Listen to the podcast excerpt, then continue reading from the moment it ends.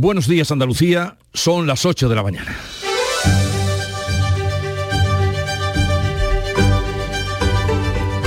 En Canal Sur Radio, La mañana de Andalucía con Jesús Vigorra.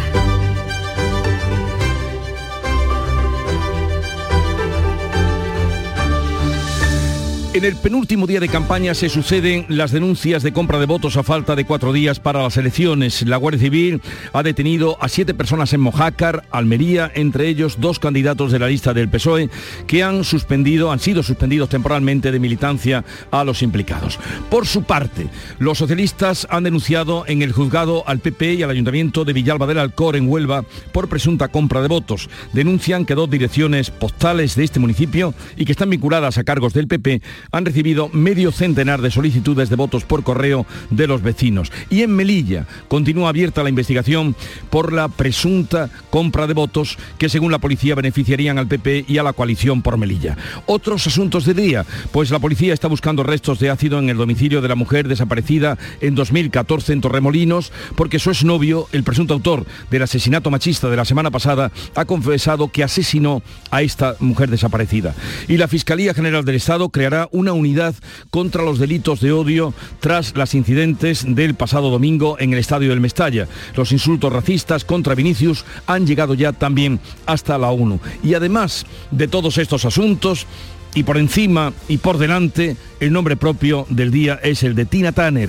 Ha fallecido en su casa de Suiza a los 83 años a causa del cáncer. La artista vivía retirada ya en este país desde el año 1994, donde en 2013 adquirió la nacionalidad. Supo irse con toda la dignidad. Nos ha dejado una auténtica reina de los escenarios, flamenca dentro del rock, la más rockera dentro de los flamencos.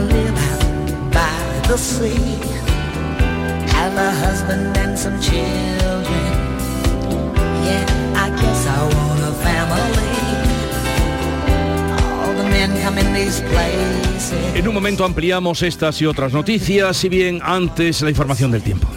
Social Energy. La revolución solar ha llegado a Andalucía para ofrecerte la información del tiempo.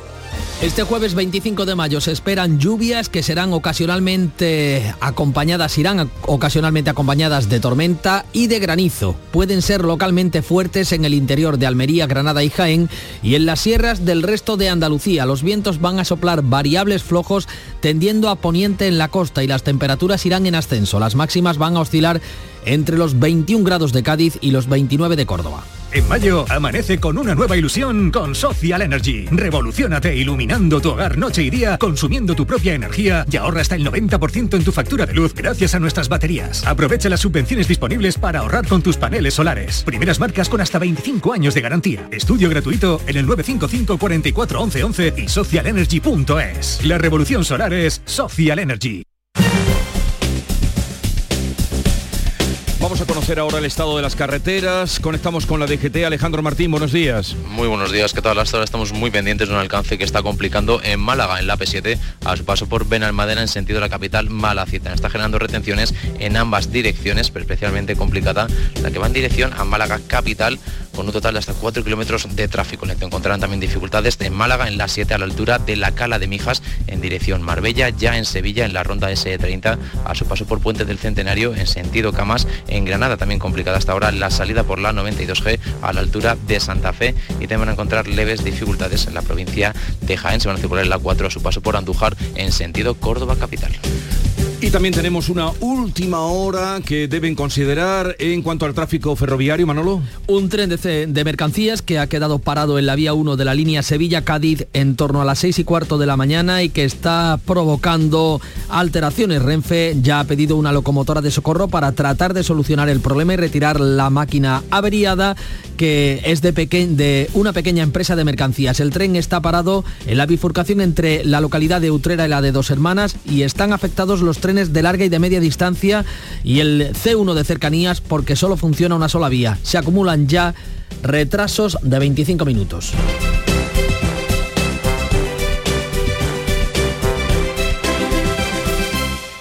Elecciones Municipales 2023. Este domingo 28 de mayo sigue en directo en Canal Sur Radio y Radio Andalucía Información el desarrollo de la jornada electoral. A las 9 de la mañana, especial informativo con Fran López de Paz y Nuria Durán. La apertura de colegios, el voto de los candidatos, los avances de participación. Y a partir de las 7, el desenlace de la jornada en un programa conducido por Natalia Barnés que a las 8 en punto ofrecerá los resultados de la encuesta realizada por GAT3 para Canal Sur.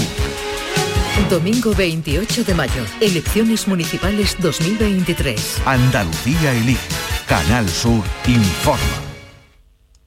En Canal Sur Radio, la mañana de Andalucía con Jesús Bigorra. Noticias. Vamos a contarles la actualidad de este día. Hoy termina el plazo para entregar el voto por correo y las denuncias de intento de compra de sufragio que se están sucediendo en varios puntos de Andalucía. La Guardia Civil ha detenido a siete personas en Mojácar, Almería, entre ellos dos candidatos que iban en la lista del PSOE. María Jesús Recio. Hoy está previsto que testifiquen otros integrantes de esa lista del PSOE de Mojácar. Los siete detenidos siguen bajo custodia policial a la espera de pasar a disposición del juzgado número 4 de Vera, que ha decretado el secreto de las actuaciones. Todo empezó por la denuncia de un vecino. Habría recibido una oferta para comprar su voto. Entre los detenidos, el número 2 de la lista del PSOE de Mojácar, Bartolomé Flores, y también el número 5, Cristóbal Vizcaíno, que es independiente. Ambos han sido suspendidos temporalmente de militancia. La trama consistía en ofrecer 100 euros a personas latinoamericanas. Así ha hablado de la operación el subdelegado del Gobierno en Almería, José María Martín. Se puede confirmar que existe una operación de la Unidad Central Operativa de la Guardia Civil dentro del marco de una investigación judicial llevada a cabo por el Juzgado de Primera Instancia de Instrucción número 4 de Vera por un presunto delito de fraude electoral, investigación que se encuentra bajo secreto de sumario. La Guardia Civil ha registrado varios domicilios de algunos de los candidatos, entre ellos el número 2. El número 1 del PSOE de Mojácar, Manuel Zamora, emitía un comunicado anoche asegurando que es absolutamente ajeno a esta presunta trama de compra de votos. Ha indicado que él denunció el 16 de mayo ante la Guardia Civil presuntas irregularidades relacionadas con el censo por parte del Partido Popular. Ha expresado su máximo respeto por las investigaciones, su condena a estas prácticas antidemocráticas. No se descartan nuevas detenciones porque la operación sigue abierta. Pues eso ocurre en Almería, mientras que el PSOE presenta denuncia contra el Partido Popular por delito electoral en el municipio nubense de Villalba del Alcor. Beatriz Galeano. Los socialistas han presentado denuncia en el juzgado de La Palma del Condado contra el Ayuntamiento de Villalba, gobernado por el Partido Popular, por suplantar la firma digital de sus vecinos para usar su voto por correo. La oficina de correos de La Palma del Condado informó a la Junta Electoral de que dos direcciones postales de este municipio, vinculadas a cargos del Partido Popular, han recibido medio centenar de solicitudes de votos por correo de vecinos de Villalba a 10 kilómetros. En las reacciones políticas, el líder del PSOE en Andalucía, Juan Espadas, se mostraba la prudencia obliga hasta no tener conocimiento de qué es exactamente lo que ha ocurrido y cuál es el resultado de la investigación. Pero ya le digo, mire, en esto contundencia y claridad. Y desde luego en el Partido Socialista no tiene cabida ningún tipo de conducta de estas características. El presidente de la Junta, Juanma Moreno, también ha lamentado los hechos y pide confianza en los procesos electorales. A que tengan ustedes la tranquilidad que el sistema democrático y electoral que tiene España es muy garantista y muy seguro, pero siempre podemos ir mejorando los sistemas y a lo mejor habría que todavía reforzar un poquito más el, voto por correo para que ninguno, ninguna persona, ningún nadie pueda intentar eh, manipular la voluntad de los ciudadanos. El caso no tiene relación con el que se investiga en Melilla. Y mientras tanto, el presidente de la Comunidad Autónoma de Melilla destituye al consejero de Juventud de Coalición por Melilla, que era uno de los 10, es uno de los 10 detenidos por presunta compra de votos. Manuel Pérez Alcázar. El juez atribuye a todos los detenidos un delito de integración en organización criminal. Según la policía, la presunta compra de votos beneficiaría tanto al PP como a Coalición por Melilla, grupo mayoritario en el actual gobierno de coalición con el PSOE. El ministro de Asuntos Exteriores, José Manuel Álvarez, descarta que Marruecos esté implicado en este asunto. Las relaciones internacionales y la política exterior se basan en hechos y en realidades y no en especulaciones y por lo tanto yo no entro a especular sobre ningún país del mundo. En Melilla los vecinos reconocen que la compra de votos es algo habitual desde hace años. Que los manda lo de los partidos y me dijo que si quería 100 euros por el voto, todo el mundo vende el voto, porque es que ya no es 100 euros, ya son de 100 euros hasta 200 euros. A mí esta movida no me gusta. Yo tajantemente dije que no porque no, me, da la gana involucrarme por, esa miseria. Aparte es que no lo haría tampoco. En la ciudad autónoma se ha reforzado la seguridad de cara a las elecciones y se ha dado escolta policial a la delegada del gobierno. En las últimas horas la policía también ha detectado irregularidades en el voto por correo en Barcelona, en el municipio murciano de Mazarrón y en Bigastro, en Alicante. Pero hay más extrañas anomalías en vísperas de estas elecciones del domingo. Por ejemplo, el atropello intencionado y la paliza del marido de una excandidata del PP en Pulianas, Granada, a la pareja de una candidata socialista. ¿Qué ha pasado en Carna Maldonado? En Carna Maldonado. Eh, sí, eh, decía que el atropello presumiblemente intencionado ocurría cuando el conductor embestía, a la víctima y a continuación bajaba del coche, según se puede ver en vídeos difundidos en las redes sociales, le pateaba y golpeaba la cabeza. El herido ha recibido ya el alta médica. El agresor, detenido por la Guardia Civil, es marido de la candidata que ocupaba el sexto puesto en la lista del Partido Popular en Pulianas y que ha sido expulsada del partido después de que en abril se interviniera una plantación de marihuana en su domicilio con 292 plantas. Pues vamos ahora con otros asuntos. Un concejal socialista en el Ayuntamiento de Santa Cruz de Tenerife ha sido detenido tras un altercado en una visita al campo de fútbol de El Tablero. Las primeras versiones apuntan a que José Ángel Martín y otros miembros del PSOE fueron increpados por dos personas mientras visitaban las instalaciones deportivas. Según relata Martín en un vídeo que se ha hecho viral, esta persona lo agredió y al defenderse lo empujó y en la caída se rompió una pierna. 20.200 agentes entre policías nacionales, guardias civiles y policías locales van a velar por la seguridad de la jornada electoral del próximo domingo en Andalucía. Son mil agentes más que en los comicios de 2019. Y este jueves Canal Sur va a emitir eh, en horario de máxima audiencia ocho debates electorales entre los candidatos a las alcaldías de las capitales de provincia. Se emitirán en desconexión y simultáneamente en Canal Sur Radio y Canal Sur Televisión a partir de las 11 menos cuarto de esta noche. Hoy estamos en el penúltimo día de campaña, los últimos mensajes de los partidos tratan de convencer de que no está todo hecho. Esta es la crónica de campaña de Rosa Rico. Crónica de campaña. El Partido Socialista pide el voto en los municipios de la Costa del Sol para que se produzca un cambio de color político. Marilo Rico. Juan Espadas, el secretario general de los socialistas andaluces, ha valorado la experiencia de gobierno en coalición del candidato en Manilva, Diego Jiménez, y que ahora aspira a la alcaldía. Y estoy convencido que junto con él otros alcaldes y alcaldesas socialistas en, la Costa del Sol, en la provincia de Málaga, van a, dar esa sorpresa, eh, ese deseo que todos tenemos de convertir a Málaga, a la provincia de Málaga, en una provincia con mucha rosa roja. Diego Jiménez asegura que es momento de acabar con las irregularidades en la gestión municipal. Yo creo que podemos darle ese salto de calidad a la política que necesita Manirva. Ya está bien de, de escándalos, de malas noticias que hemos protagonizado en el pasado con políticas viejas y con políticos viejos. En Marbella, Juan Espadas ha vuelto a reclamar a la alcaldesa y candidata del PP, Ángeles Muñoz, transparencia respecto a su patrimonio y a la situación procesal de su hijastro. Porque aquí hace falta un gobierno, un gobierno fuerte. Hace falta un gobierno y un alcalde honesto que sea capaz de mirar a la cara a sus vecinos y vecinas, que no se esconda, que sea capaz de decir de manera clara y transparente qué hace, a qué se dedica, cuál es su patrimonio. Espadas también ha pedido la confianza para el candidato socialista José Bernal, que promete volver la dignidad a Marbella. La decencia, la gestión pública y la honestidad de la ciudad. Y eso pasa por un gobierno del Partido Socialista que yo encabezo. A partir de ahí construimos la Marbella del futuro, pero sin eso no hay futuro para Marbella. Juan Espadas terminó la jornada en Estepona para apoyar a la candidata Emma Molina.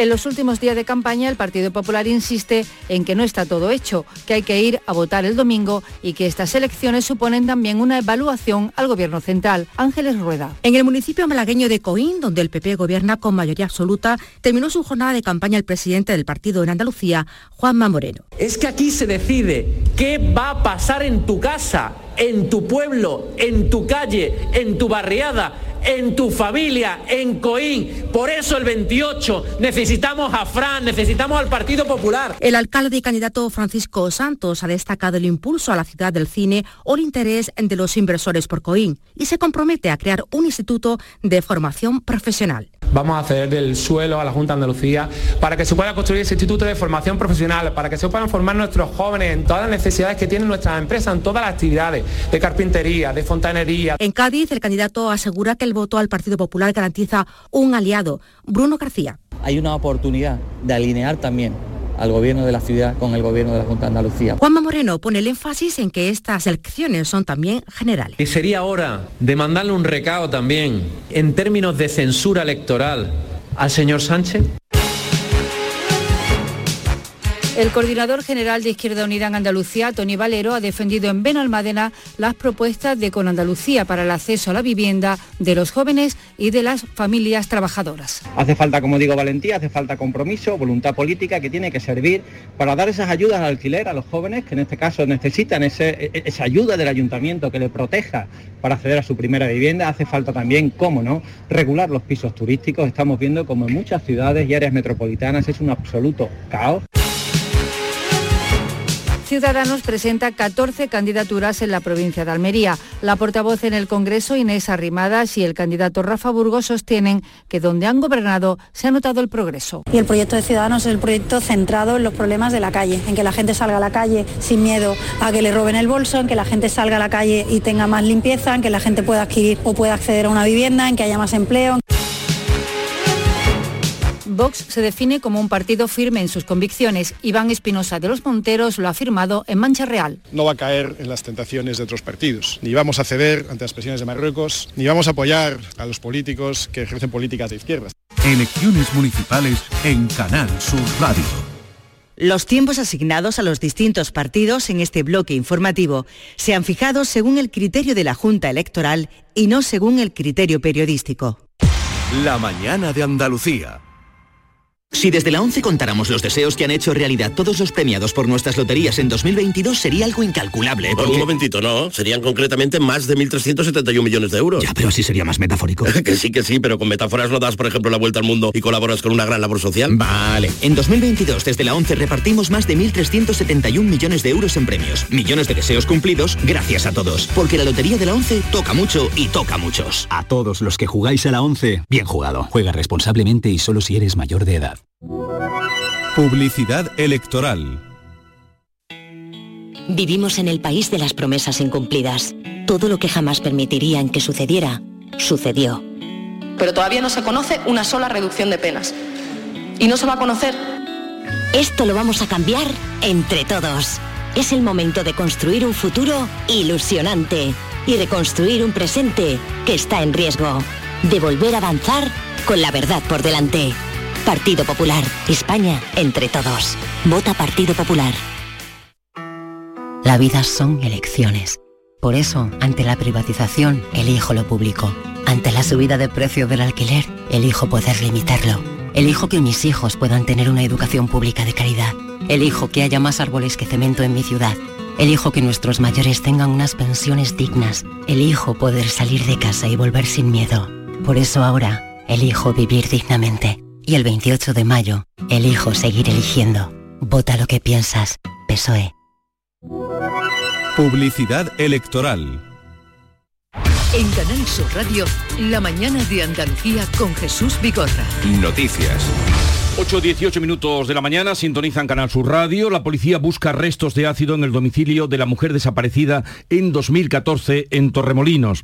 Su exnovio, que es el presunto autor del asesinato machista de la semana pasada, que ustedes recordarán, ha confesado que asesinó a esta mujer desaparecida, María Ibáñez.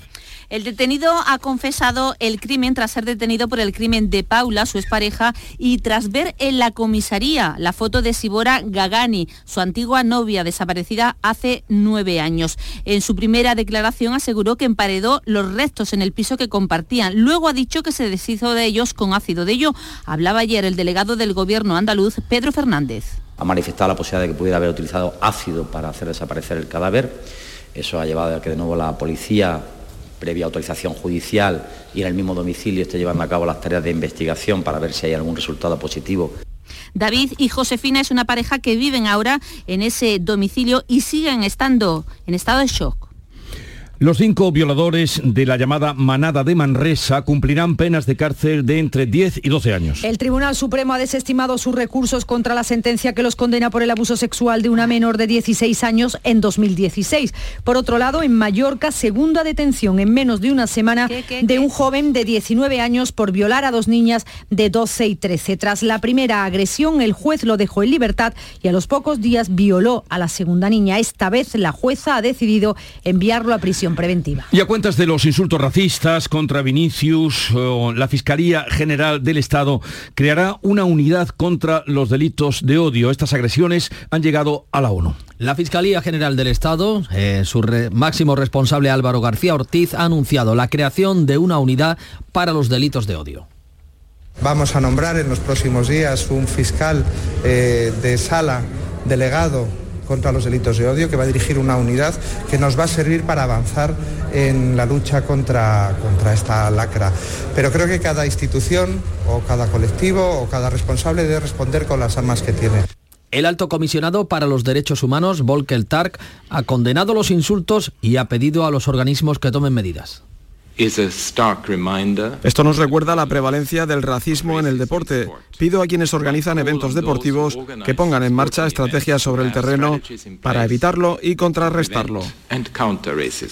En Brasil decenas de personas se han manifestado este miércoles frente al Consulado de España. La polémica puede perjudicar a la candidatura de España con Portugal y Marruecos para el Mundial de 2030. Los jugadores del Real Madrid saltaron ayer con camisetas de apoyo a Vinicius y el público ovacionó en el minuto 20, justo el mismo que lleva en el dorsal el jugador brasileño. España y Portugal han acordado pedir conjuntamente a la Comisión Europea medidas urgentes frente a la sequía. Hoy entra una segunda dana. La Agencia de Meteorología espera que la inestabilidad continúe tres semanas. Entrará por el Golfo de Vizcaya. Será fugaz pero intensa. Los avisos amarillos, de hecho, vuelven a activarse en Almería, en Granada y en Jaén desde las 12 de este mediodía. La inestabilidad seguirá en Andalucía al menos una semana más, aunque los modelos de la Agencia Estatal de Meteorología apuntan a que podría prolongarse tres semanas más hasta mediados de este mes de junio. Las lluvias caídas en las últimas horas en la provincia de Almería han salvado la cosecha de almendra, pero han dañado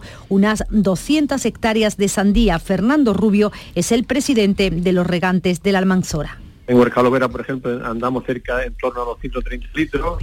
Eh, hay puntos donde ha llovido mucho más, incluso ha hecho algunos, algún daño, como puede ser Cuba de la Almanzora, que ha caído en algunos puntos más de 300 litros sobre todo en, plantaciones de sandía sí que ha hecho algún daño.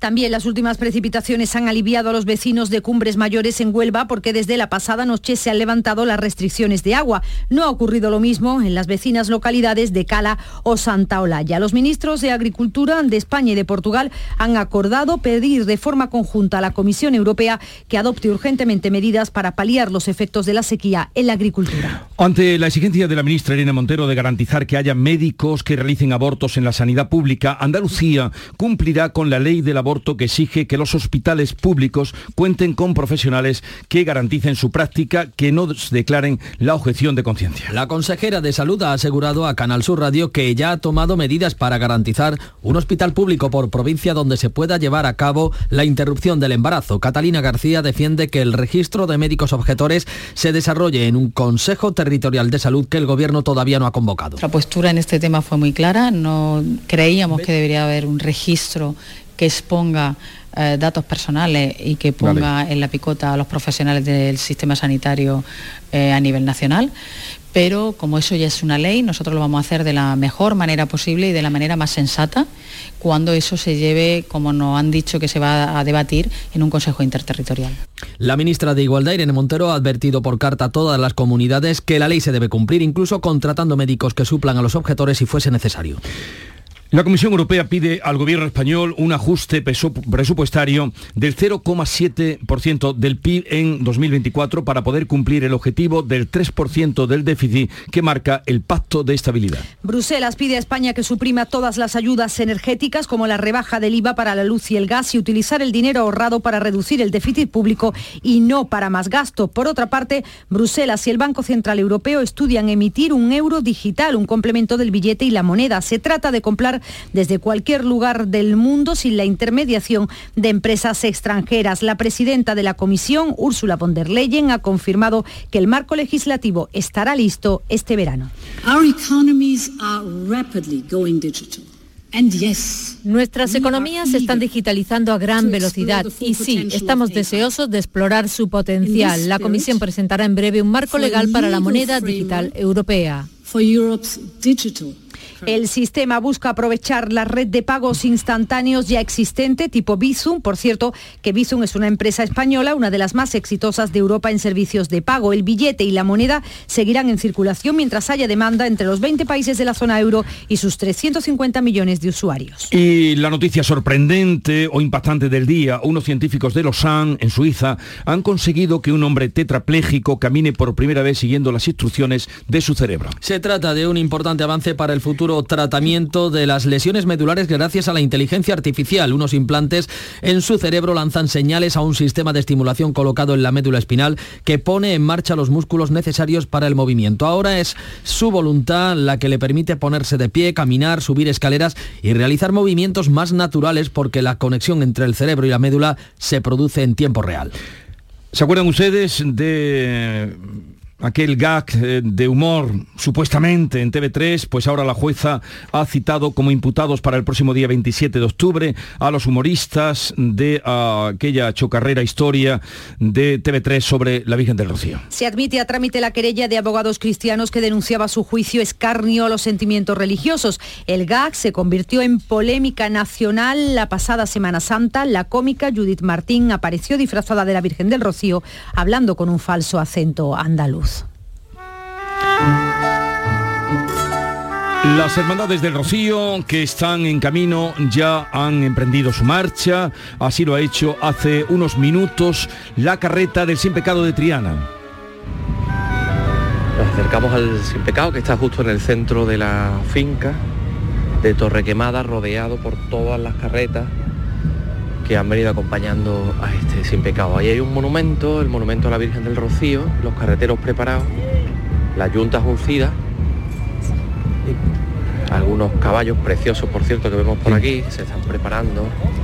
Así nos lo contaba esta mañana la salida Antonio Catoni y la Hermandad Matriz de Almonte ya está en la aldea del Rocío para dar la bienvenida a todas las hermandades filiales. Hoy hacen parada en Villamarrique de la Condesa 24 hermandades, por Coria cruza eh, el río Las Cabezas de San Juan y Puente Genil, Sonia Vela. Como es tradición, la Hermandad Matriz llegaba a la aldea al anochecer del miércoles y entre hoy y mañana llegarán las 127 filiales del Rocío al entorno del santuario.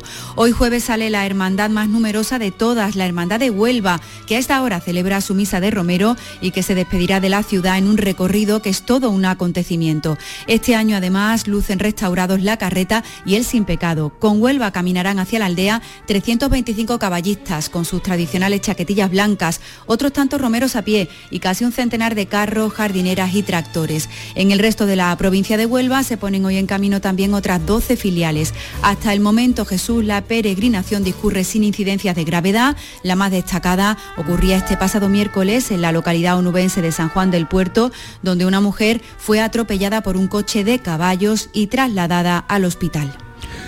Pues a todos le deseamos una feliz y plácida romería.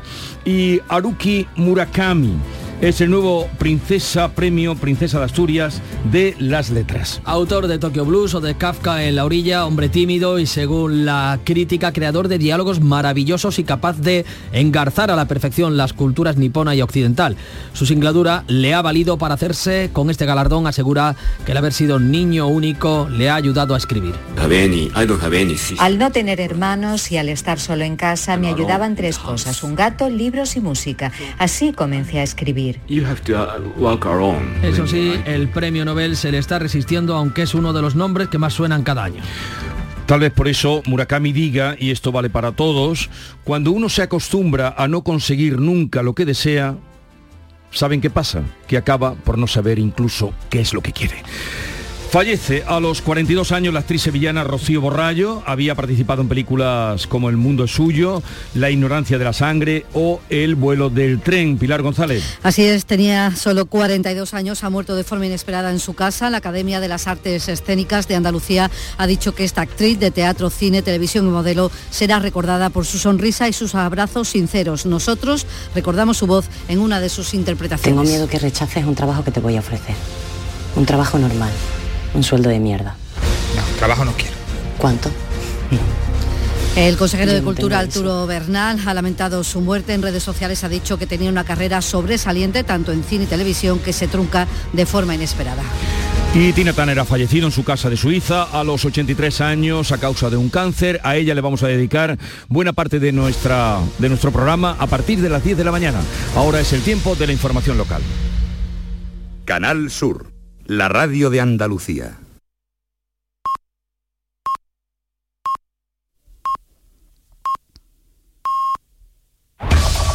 En la mañana de Andalucía de Canal Sur Radio.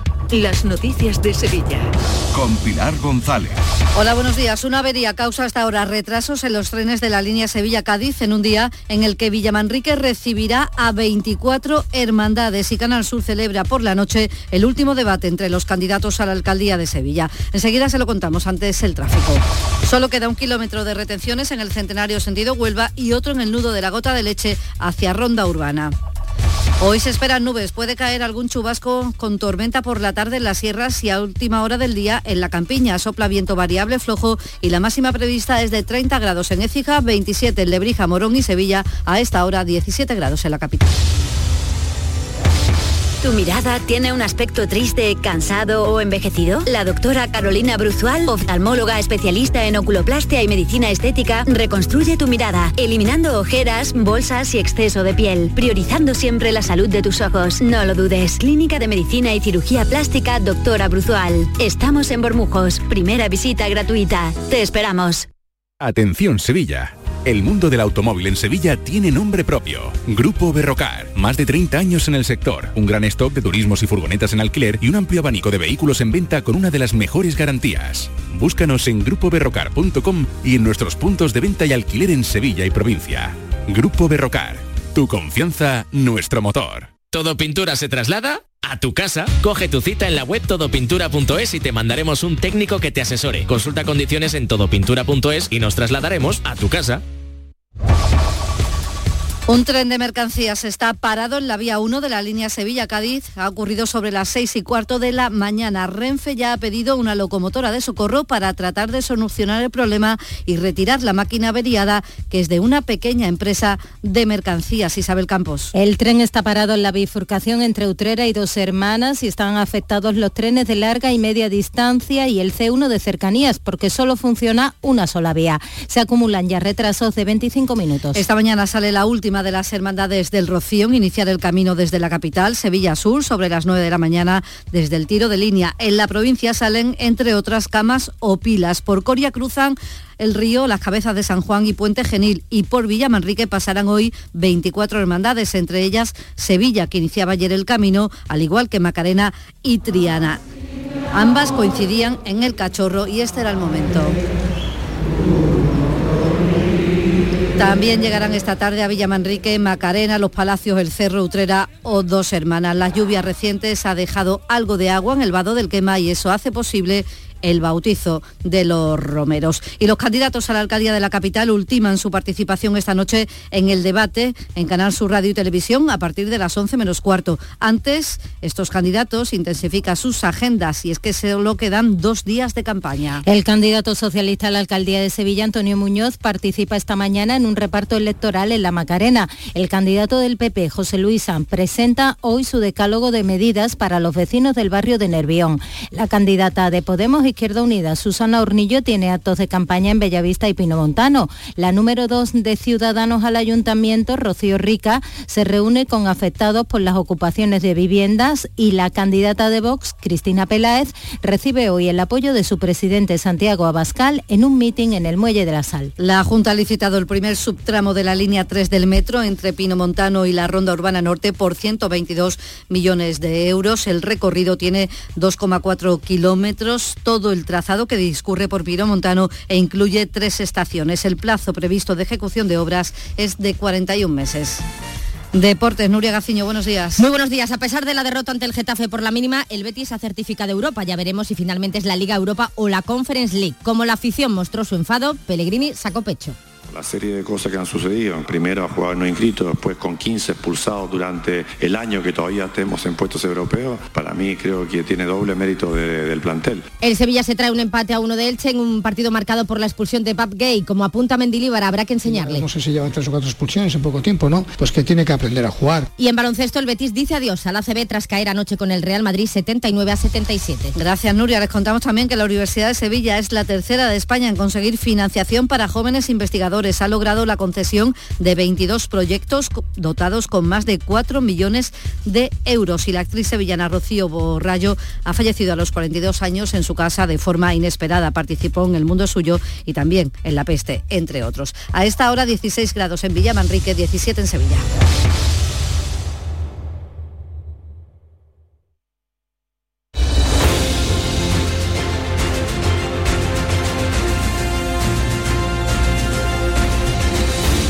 8.35 minutos de la mañana, una mañana soleada desde la isla de la Cartuja, desde donde les hablamos, en compañía hoy de Silvia Moreno, de Pepe Landi y de José María de Loma.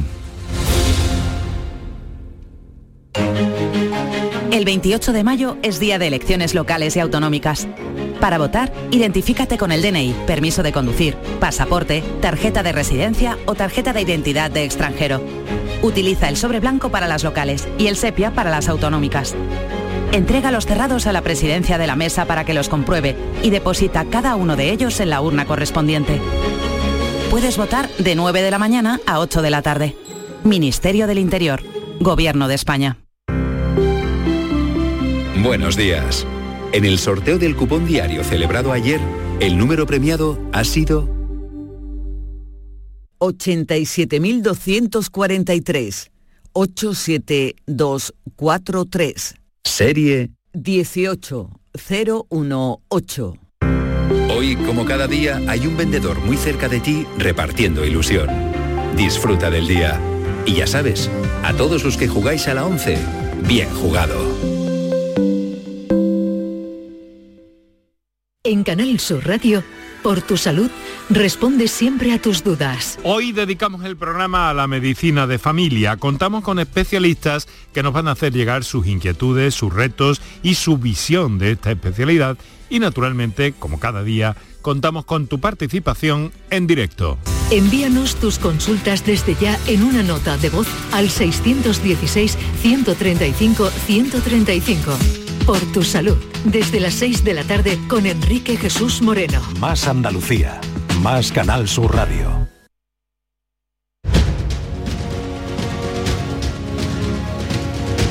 La mañana de Andalucía con Jesús Vigorra.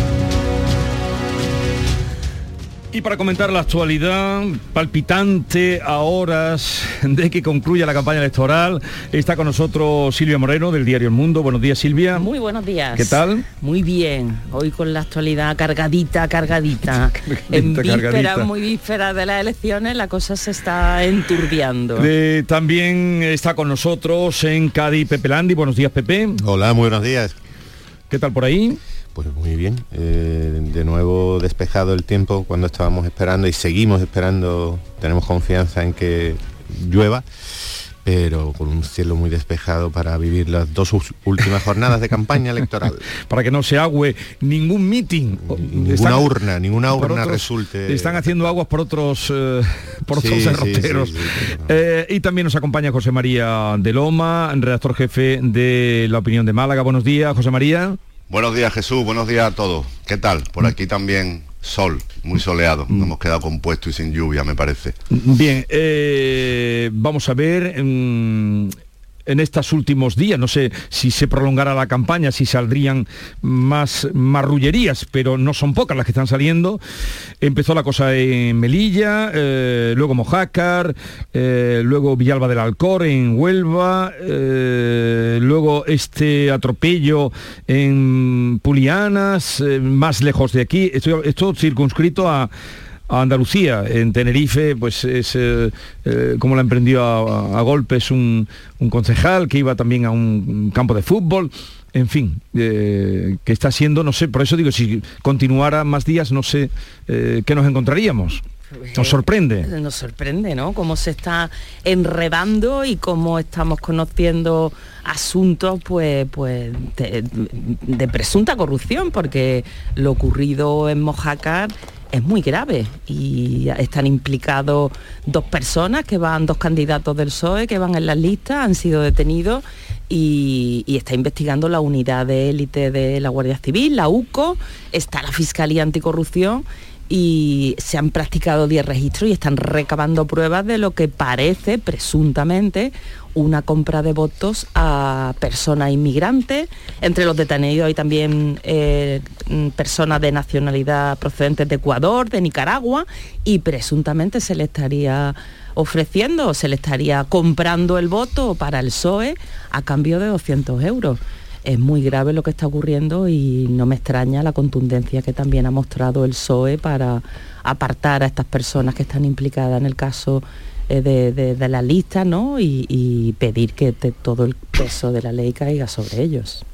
Eh, podemos tener mm, la sensación un poco mm, de preocupación o de creo que justificada desde luego porque parece que, son llamativos y, numerosos los casos en los que hay un presunto fraude electoral, pero mm, creo que también mm, podemos tener la, ocasión de, ver otra cara y es que los sistemas de alarma y de detección en general funcionan. Están funcionando, se están localizando mm, estos, estos casos y estas prácticas eh, que son Mm, yo entiendo que, hay casuísticas muy diferentes. La de mm, la de Melilla, el caso de coalición por Melilla tiene unas connotaciones muy distintas y muy particulares, porque estamos hablando, bueno, estamos hablando de que es una formación política que está dirigida por una persona que está inhabilitada, que es Mustafa Berchan, entre los detenidos está su yerno, el número 3 del de la lista, mm, el consejero de juventud, en fin, parece más una mm, situación, digamos, organizada. Un, posible, un presunto fraude electoral organizado y además que viene de lejos y que podría afectar hasta el 30%, es decir, uno de cada tres votos en Melilla. Estamos hablando de una situación realmente realmente grave y que, que hay que investigar hasta el final y, esperemos que la, la, justicia actúe con toda la, fuerza que le permite. Y luego están los casos ya un poco más no decir anecdóticos ni personas, pero sí aislados independientes. El caso de Mojácar también me parece que hay un elemento muy positivo, no sé qué, os parecerá, pero el hecho de que la trama de Mojácar mm, se haya destapado por la denuncia de un particular, de un anónimo que va a la Guardia Civil y dice me han intentado comprar el voto, me parece también algo digno de reconocer y de agradecer a ese ciudadano que nunca sabremos ni debemos saber quién es que haya dado ese paso sabiendo bueno cómo, cómo nos la gastamos con, los que a veces levantan la mano en nuestro entorno y, denuncian una situación irregular, las consecuencias a las que se puede enfrentar en, su entorno social y me parece que, que ha tenido un gesto Mm, que hay que reconocer eh, públicamente, ¿no? Y, sobre todo en un pueblo donde se sabe todo. Claro, un pueblo de 7.000 habitantes y, el PSOE también creo que ha actuado con bastante rapidez y contundencia, mm, apartando inmediatamente, hay que esperar a que, a que a que las sospechas queden confirmadas, pero apartando inmediatamente. Así que creo que dentro de la mm, gravedad, eh, creo que hay algunos resortes, algunos sistemas que están funcionando y no, nos debemos felicitar por eso.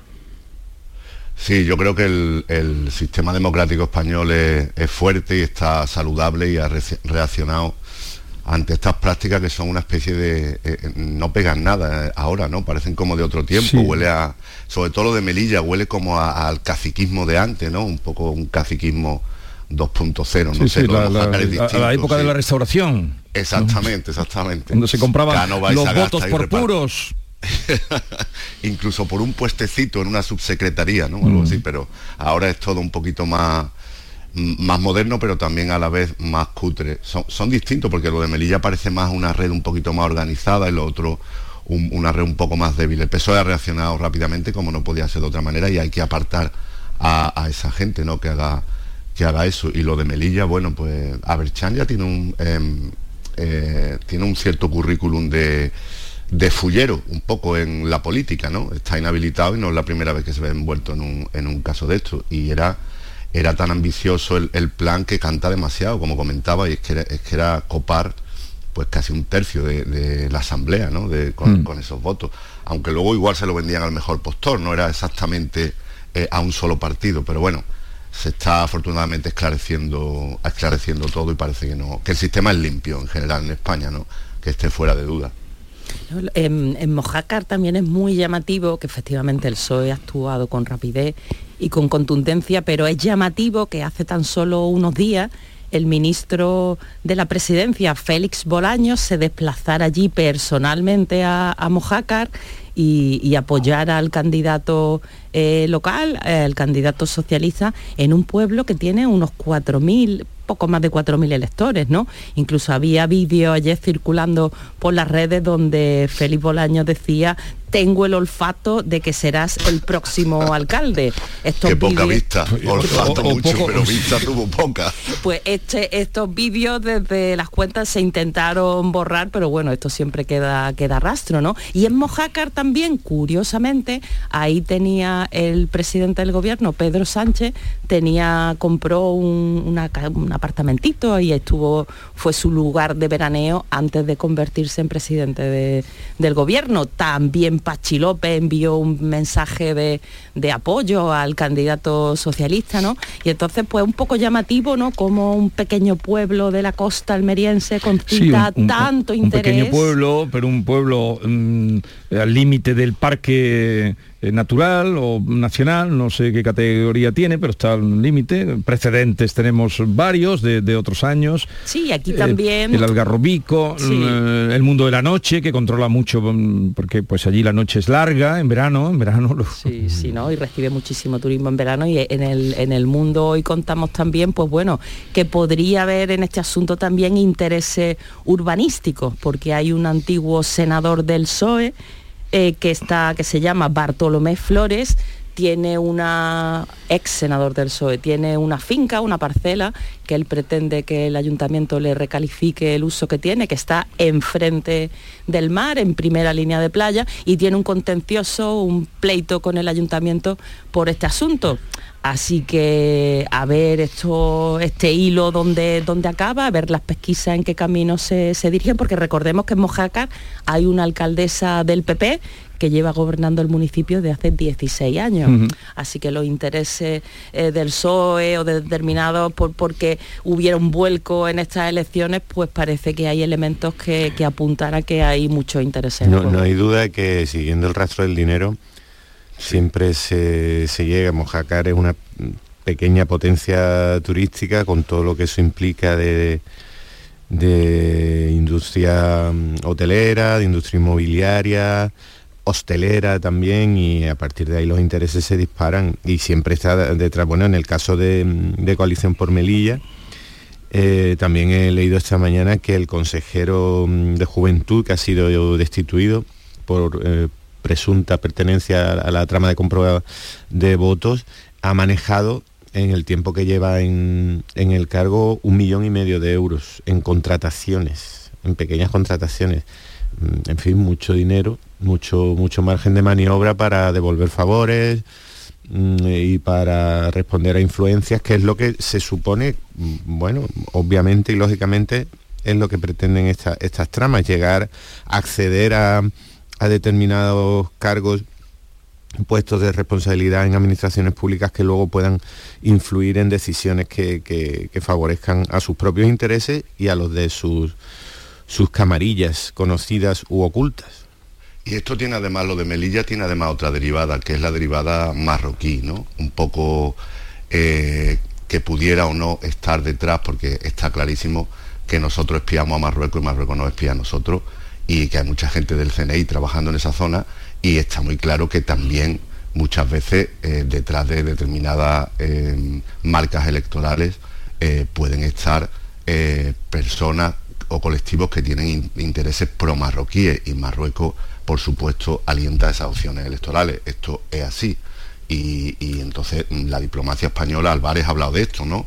Eh, pero mm, la diplomacia española tiene que estar muy atenta también a esos, esas, digamos, rendijas del sistema por las que se pueden colar eh, cosas que no van con los intereses españoles, ¿no? Puede haber de todo, puede haber una compra de votos cutre, y, puede haber también algo un poco más organizado, como podría ser en, algún aspecto en el caso de, Melilla. Y luego lo de Mojácar que comentaba, y es que es siempre la misma historia en los pueblos turísticos y costeros. Mojácar es un sitio estupendo, tiene todavía mucho por desarrollar y claro, ahí habrá intereses, busca la licencia, busca eh, alguien que quiere recalificar, es un poco la, historia que se repite en, en, la costa española y andaluza muchas veces. Sí. Pero ¿alguien se imaginaba hasta que ha salido esto? Ahora hay otro, estamos hablando de los casos que han saltado en Andalucía, pero ya por Alicante hay otro asunto también de compra de votos y no es extraño que hoy salga alguno más. ¿Alguien se imaginaba que era tan fácil eh, utilizar o comprar el voto por correo. Esto lo teníamos, yo he votado por correo, no sé vosotros, un par de veces, y por lo que te pedían y tal, sospechaba que eso era una cosa como muy... no caí en la cuenta de que eso se, ni muchísimo menos, que eso se podría eh, manipular de esta manera. Pues yo también me estoy... Pero esto es como decía Pepe Lindi. pensaba que era más complicado una ingeniería. Que, ahora Pepe Landi dice que, sí, que es bueno porque han saltado los Airbus. Esto es como el chiste, ¿no? La noticia buena y la mala. Los Airbus funcionan muy bien, pero el coche se ha quedado hecho un desastre. Claro, ¿no? Y también refleja todos los casos que estamos conociendo, las grietas del sistema, ¿no? Cuando uno va a votar físicamente, eh, ¿no? Te piden tu DNI, comprueban, miran, revisan la tarjeta censal y ahora por correo que no te cuando tú vas a llevar el voto ya no pidan nada, pues es una grieta del sistema que como siempre hay quien la aprovecha. Yo también me entero ahora, ya he votado alguna vez por correo y ahora pues me estoy dando cuenta de que efectivamente estaba muy fácil para cualquiera que hubiera querido eh, hacer un chanchullo. Porque... sobre todo si llega alguien a correos con, un, con una saca de, de, de 40 votos, ¿no? Supongo que lo y sin, y sin, y sin documento acreditativo. Yo no recuerdo la segunda parte, recuerdo la primera que te piden todo. Eh, sí, la, primera que te piden carnet, bueno, todo, lo que identificación y tal. Y, la segunda parte no recuerdo ahora cómo llevaba el voto, pero parece ser que lo metes y lo puedes llevar tú, lo puede llevar otra persona. Claro, así será eh, para tan simple. Para y ahora facilidades, ¿no? Para que la gente.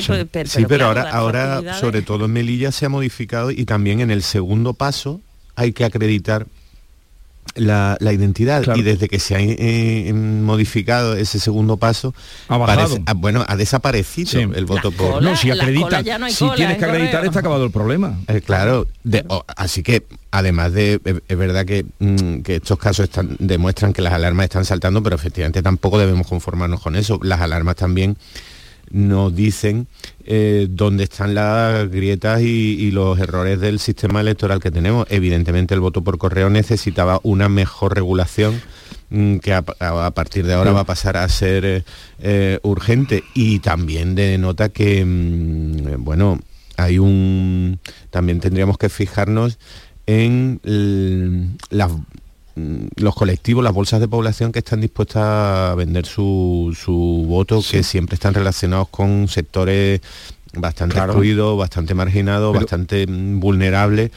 Para los que, bueno, abstencionistas por lo general, por lo tanto 100 o 200 euros, porque el voto empezó costando 100, pero será porque la inflación está disparada, mm, ya va por 200 parece ser. Eh, bueno, eh, demuestra que en, determinadas zonas hay eh, grupos muy vulnerables a este tipo de, práctica y también debemos, debemos ser conscientes de eso y actuar, o sea, no quedarnos en la alarma. Pero aún así, el que vende el voto puede luego mm, ir a votar. O sea, cuando tú has, podido votar por correo, pero si vas a votar, el que prevalece es el voto... De la urna. Eso es así. Es decir, tú has votado por correo, pero si tú vas a votar el día del voto, como el voto por correo llega después, tú has votado y el voto va fuera. No, no se cuenta. O sea, lo puedes vender dos veces. Terrible. No de idea. entonces, pero, puede hacer un 2 por uno, ¿no? Ya son los eh, dos votos, ya son por uno, veremos en qué oferta de voto. Veremos en qué para todo esto, pero mm, la verdad es que es desconcertante y, debería quedar aclarado. Mm, ¿no? Bueno, en Mojácar está la investigación abierta, en Melilla también Sí, la tranquilidad, la tranquilidad que hay es que la Fiscalía Anticorrupción, que está especializada en delitos especialmente eh, complicados, casos de corrupción, está en, está en Mojácar y la unidad de élite de la Guardia Civil también. O sea que eso nos da cierta garantía de que los mejores profesionales, los mejores investigadores están intentando tirar del hilo y desenmarañar la, madeja porque es un asunto realmente muy grave. Eh, una apreciación de la campaña, eh, estamos ya a un día, bueno, eh, el de hoy, el de mañana, y luego ya pues jornada de reflexión siguiendo la costumbre y el ritual. No sé qué, que aparte, al margen de esto que hemos hablado, de, estas marrullerías, mm, no sé qué pálpito tenéis. En Málaga, por ejemplo, en Málaga, bueno, pues el gran favorito a, es... ojímetro, porque... A ojímetro. Que por cierto, ¿tú te fías más del ojímetro o de la encuesta? pues un poco más del ojímetro, pero las encuestas coinciden casi todas. Lo que, ¿No será que, las encuestas eh, también siguen el ojímetro? también estamos un poco a ciegas porque es un poco de modé eso de la jornada de reflexión y también lo de que no se puedan publicar encuestas en determinado tramo, ¿no? En Málaga parece que el favorito es Paco de la Torre, el actual alcalde del, Partido Popular, que lleva eh, desde el año 2000. Y, bueno, algunas encuestas dan un poquito más al, aspirante del PSOE, a, Dani Pérez, otras le dan un poco menos y Ciudadanos parece que va a desaparecer y no sé si entraría Vox con, uno. La izquierda tuvo aquí sus peleas como en todos los sitios y, tiene una candidata nueva, pero bueno, parece que el gran favorito es Francisco de la Torre no está el partido tan abierto como pudiera estarlo en, Sevilla o, en Granada. ¿no? Bueno, en, Cádiz también está muy abierto. ¿Qué va a pasar? Porque claro, se retira, eh, sale Kichi, ¿qué va a pasar? Pepe y entra en su lugar Daniel Beiro, ¿no? que no sé si tiene posibilidades, Pepe. Sí, empezó la sensación general, el ojímetro que, que decíais, empezó siendo muy favorable. La, opinión común era que probablemente mm, tendrían que mm, pactar eh, PSOE que tiene una representación muy baja en Cádiz Capital, de solo cinco concejales, con, con adelante, con, con, los de Kichi, que retrocederían algo fruto de un cierto desgaste, ¿no? con David de la Cruz al frente, pero que le alcanzaría entre los dos. Pero según ha ido avanzando avanzando la campaña, también va creciendo la, idea de que Bruno García, que es el, candidato del PP, que ha sido llamativamente respaldado por Juanma Moreno con tres visitas, mm, en la campaña en nueve días prácticamente, pues mm, va a tener un apoyo muy, muy alto. Tendría casi que duplicar la representación que tiene de concejales, pasar de los seis de ahora a 13, que es la mayoría absoluta. A mí me me sigue pareciendo demasiada subida, duplicar representación, pero si Ismael Beiro, como, como decía José María, mm, da la sorpresa y entra con uno o dos concejales, eh, sería lamentable para, desde mi punto de vista, que, una propuesta política basada en, bueno, en la cierta eh, eh, celebridad televisiva y sin ningún tipo de, de propuesta concreta eh, alcanzar representación, pero si así fuera le podría llegar para pactar con el, con el Partido Popular. De todas maneras está, como decís, muy abierto. Yo creo que son las elecciones, por lo que he visto en Sevilla, por lo que se oye de Granada, de Málaga, en Jerez, mm, no sé si las más, esto igual se dice siempre ha perdido fuerza, pero las, menos claras. hay varias combinaciones y, muchas posibilidades de casi de empates técnicos en muchas capitales de, provincia y en muchas poblaciones importantes y no, lo recuerdo en, las últimas convocatorias. es cierto eh, que, está muy abierto, ¿no? Por eso esta parte final de campaña es tan importante. Eh, los estudios, las encuestas, los que, los que analizan, destripan lo que, lo que hacemos cuando votamos, dicen que mm, en estos mm, últimos días de campaña es cuando mucha gente decide su voto. Así, así que lo que hagan los partidos, lo que hagan los candidatos, los casos de escándalos que podamos conocer estos días pueden ser claves para las elecciones y es cierto que está muy abierto. En Sevilla está muy, está muy, muy igualado, en Cádiz, en Granada, comentaba antes... Granada, tu tierra también está... Está muy abierto también y comentaba antes Pepe eh, cómo Juanma Moreno se ha volcado con el candidato de, Cádiz. En Granada también lo ha hecho con Marifran Carazo, que era la anterior consejera de, Fomento. Y curiosamente el candidato, el alcalde de Granada, Francisco Cuenca, se ha encontrado con una situación totalmente distinta. En lo que llevamos de campaña, ni Juan Espada ni Pedro Sánchez han pisado la capital granadina. parece que ha sido él. Cuenca ha hecho un movimiento muy, Cuenca ha hecho un movimiento muy interesante diciendo que va a dejar gobernar la lista más votada. Es un órdago ahí que ha pillado un poco a contramano a, todo el mundo. Una vieja propuesta de Feijó que abandonó y al propio PSOE también lo ha descolocado un poco. Totalmente descolocado y entonces se ha quedado solo después del revés del gobierno eh, negándole a Granada la agencia de inteligencia artificial, el alcalde se desmarcó, ha recurrido esto en el Tribunal Supremo, pues se ve... ese victimismo ha hecho también bandera un poco electoral para tratar de remontarse. Bien, eh, seguimos luego con la tertulia, pero también hoy en las entrevistas electorales eh, que tenemos hoy, el invitado es José Luis Sanz, del PP a la alcaldía de Sevilla, con el que estaremos inmediatamente después de las 9.